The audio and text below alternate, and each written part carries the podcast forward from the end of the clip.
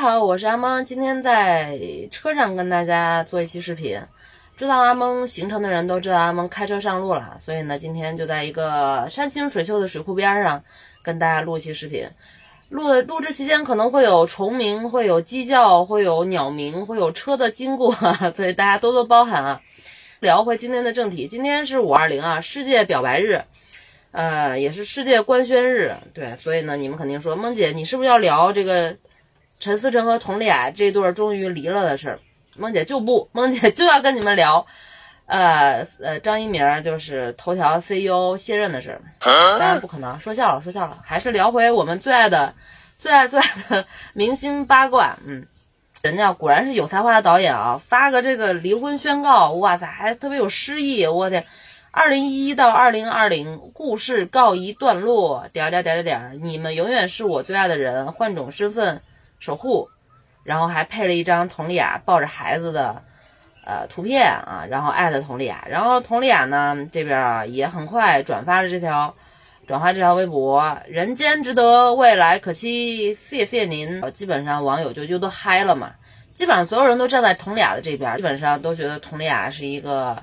非常圣母，非常可怜巴巴，对吧？毫无心机，呃，可可怜怜的一个受害者的一个女性角色，对吧？哎呀，这个女人终于脱离渣男的虎口，终于获得人身自由，为你开心，为你点赞。就是怎么说呢？你们都知道，明星的婚姻哪有什么我相不相信真爱呀？什么什么，呃，真爱没有了，这些东西没有这些东西，就明星的婚姻都是交易嘛，对吧？那在这场交易中，到底佟丽娅赢了？还是陈思诚赢了，还是双赢的，对吧？就是这个东西，我觉得是今天梦姐想做的这期话题主要探讨的一个东西啊。我觉得佟丽娅是大赢家啊，大赢家，对吧？励志女人带孩子，对吧？现在这个宝妈这么一个强人设，我觉得在这个安定的这个节点啊，这个佟丽娅真的是完胜，从影多年，但是呢，也一直没有落着自己特别合适的角色。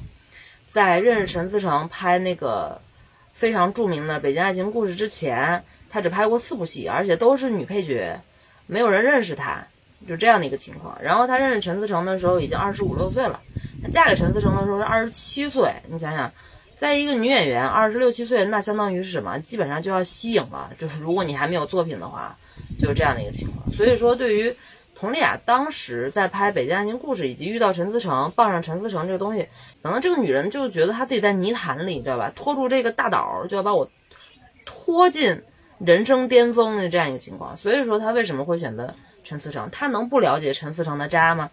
啊，直接大二打架开除！哇塞，他在中戏有，我的妈呀，那可是一个呼风唤雨的一个风云角色，人见人怕的那么一个人，就是大家一致都觉得，我靠，这个人怎么那么屌？第二呢，就是我靠，这个人那么屌，就是不可一世，那么臭屁，那么那么屌，但是人家就是说出来那些豪言壮语，还能一一都实现。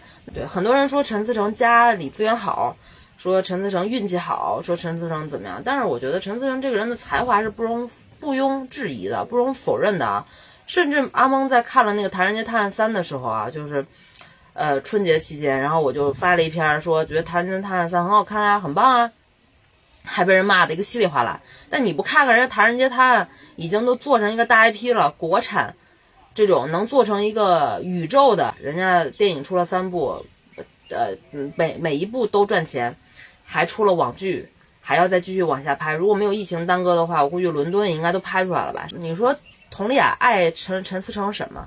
我觉得首先还是欣赏陈思诚的才华吧。佟丽娅把自己的青春奉献给这个渣男，那也是一种投资嘛，对吧？毋庸置疑，这个投资投的非常非常成功啊！佟丽娅傍上陈思成之后，《北京爱情故事》一跃成名，我的妈！然后之后呢，踏入幸福踏入婚姻的海洋，对吧？一三一四年的时候，差不多就那个时候吧。然后两个人结婚，那个排场搞得有多大？先先先开始在《快乐大本营》里头，两个人这穿着那个中中式的那个红盖头啊，然后那个你想想，在一个综艺节目里面要去。呃，直播或者要去把自己的这个带着红盖头的这个中式婚礼，把它给办成一个这个东西，我就觉得这这些人真的想红想要钱都不要命了。当然，这个东西肯定是娱乐营销啊，对吧？要把自己两二美结合的这个这个东西发发挥到最大的余的余地嘛。所以吧，我就想说啊，这个佟丽娅作为一个事业型的女人，事业经营的非常非常的成功，知道吧？生孩子呀，包括嫁老公啊，这些只是她整个事业线的副产品而已。但是没办法，陈思诚这个人呢，他注定就是一个不甘寂寞。对吧？就是要一定要出去拈花惹草，搞点事情出来的那么一个男人。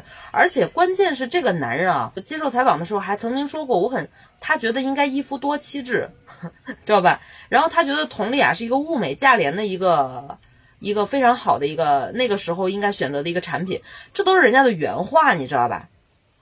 所以我觉得陈思诚这个人牛逼就牛逼在人家也没装，就是至少我就这样的人，你反正你把我写成什么样。我他妈就是一个这样的人，你能把我怎么怎么地？你还是得花钱买票看完电影。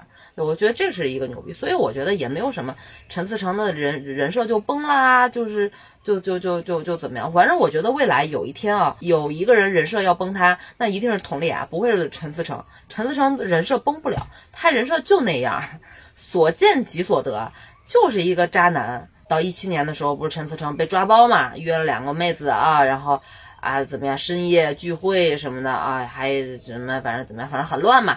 然后佟丽娅这个时候，我的天呐，马上跳出来说：“哎呀，我还是要维持婚姻呐，看着孩子的面子，我还是要这个做一个贤妻良母，还是原谅出轨的老公吧。”对么？你知道，就是中华民族，就是就是中国的这个传统思维里面，还是有这种，就是女人含辛茹苦育儿，然后老公在外面。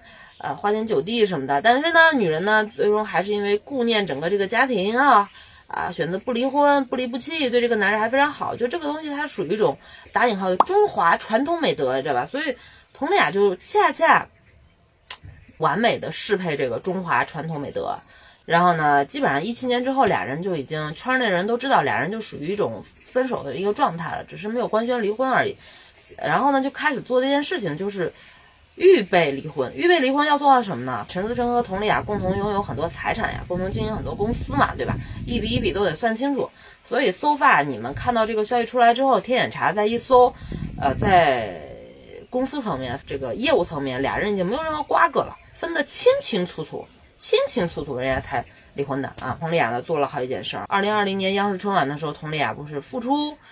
当主持人对不对？哎呦，你们会觉得呀，佟丽娅那个好美啊，那个整个那个样子啊，端庄大气。因为大家都知道佟丽娅不会演戏，她也不够年轻，呃，市场上已经没有她的地位了，没有一席之地了。那她只能怎么样？搞搞晚会啊，可能下部上上综艺《乘风破浪的姐姐》第三季，如果要拍的话，准保有她。还有一件事儿就是，本来就是本来《三十而已》里头那个顾佳那个角色，就是资本也不傻，市场环境的考量。啊，就是没让他演成，那就是反向也证明佟丽娅在影视剧的这个市场上已经是非常非常的非常非常不吃香，因为她曾经在陈思诚垄断的那个资源的那个体系里面，你知道吧？就把自己的路走窄了，走窄了。当然呢，但是如果他放弃了这条走窄的这条路，放弃了陈思诚这个。这个这个衣食父母和命脉的话，那他别的路也就都没有了。这个你能理解对吧？就是他也应该不会短期之内不会结婚，长期之内结婚的可能性也几乎为零。对，就是他还是要有这种塑造这种守身如玉，然后被渣男抛弃的那样一个。玉女形象啊，那这个东西不能倒，不能垮。你转头就跟比自己还小的小小鲜肉就携手出入 KTV，对吧？就被抓到怎么样？然后自己就马上结婚了什么的。当然这个也很正常，出于一个离异的一个女人，这也是一个非常非常正常的一个生理需求。但是你知道，因为你已经被扣上了中华传统美德的帽帽子嘛，那那那那那这个欲戴其冠必承其重。对，为啥选五二零这一天嘛？